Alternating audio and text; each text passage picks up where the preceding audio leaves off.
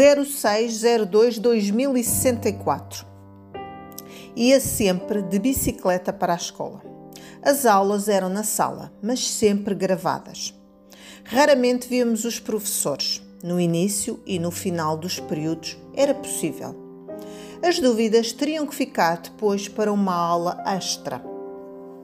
Todavia havia hipóteses, ou não, para quem quisesse optar por assistir às aulas gravadas em casa ou na escola. Os prédios ficaram e o mundo mudou, como gostava de dizer a minha mãe. Eu e mais uns seis alunos optávamos por ir sempre à escola, para não ficar demasiado em casa. De facto, igualmente porque queria brincar e ver a Maria. Se não via habitualmente os meus amigos que costumavam comparecer, teria saudades deles. Devo acrescentar que sentia muitas vezes isolado, apesar de estarmos facilmente online ao contacto com muita gente, o que pode parecer contraditório. Não parava de me imaginar a brincar pelos campos verdes aos gritos e risadas livremente. Mas era raro conseguir juntar os pais todos para irem conosco, por exemplo, ao Monsanto, porque de facto passavam a vida online pelos telemóveis, a falar ou a trabalhar. Ai, como eu abomino os telemóveis, porém já tenho um que grande hipócrita, eu sei. Entretanto, vou ler mais um conto da misteriosa mulher. 6 de 2 2014. Eu mudei tanto ao longo dos anos. Transformei-me noutra pessoa, sobretudo pelo acesso a muita informação e conhecimento. Acrescentei experiência, conclusões e filosofia à minha vida. Não sou mais a mesma pessoa de há 20 anos atrás. Essa ficou lá longe, quase abandonada, apenas relembrada nas noites de insônia.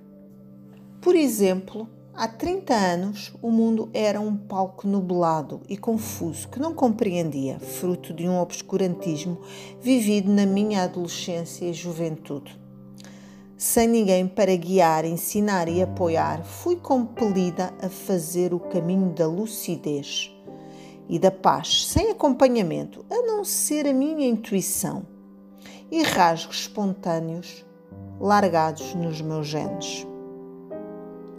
Quis saber quem sou e, ao fim de décadas, calcorreando o caminho das pessoas, dos dramas, das tristezas, observando, sentindo, memorizando e lutando, atingi este cume de paz, tendo como consequência o afastamento dele. Ele ficou quase igual ao longo destas décadas. Não temos mais pontos em comum. Hoje não viveria com ele, nunca o escolheria. As minhas opções de vida já são outras. Tenho a vista clara e lúcida para o mundo e para mim própria. Mas por outro lado, talvez tenha sido conveniente e mais seguro este desconhecimento. Agora é como se um tigre e um gato fossem companheiros. O tigre era antes um gato e eles, entretanto, habituaram-se a viver juntos. Ele ficou lá atrás. Nem compreendo agora como nos sentimos na altura tão perto um do outro. Todavia, assim foi. E no fundo percebo porquê. Aquilo que permaneceu foi uma cola quente de segurança, cumplicidades, paciência, sofrimentos, desditas e experiências comuns ao longo de vários anos. Mas tensão permanece. É como um embate constante, surdo, com alguém que sabemos que não nos entende mais, não nos lê mais, não nos escuta mais. Todavia, a complacência e a memória dos afetos também cavam moças emocionais, às vezes agradáveis de sentir. Depois é a rotina, a acomodação terrível, o concluir que já não vale a pena e que já nem há mais estofo e coragem emocional para começar tudo de novo. Depois é sabermos de fracassos amorosos, casos dramáticos de gente que esteve junta e depois de caminhar tanto tempo unidos, se separaram. Contanto, como se costuma dizer, quem está no convento é que sabe o que vai lá dentro, seja por isso difícil de avaliar de quem é culpa do fracasso conjugal.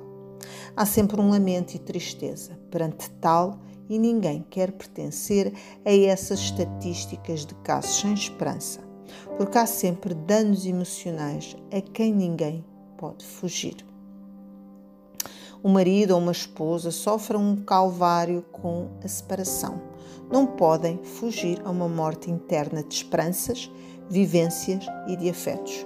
Alguns nem sequer aguentam e cometem cometem atos terríveis contra o companheiro ou companheira que os decepcionou.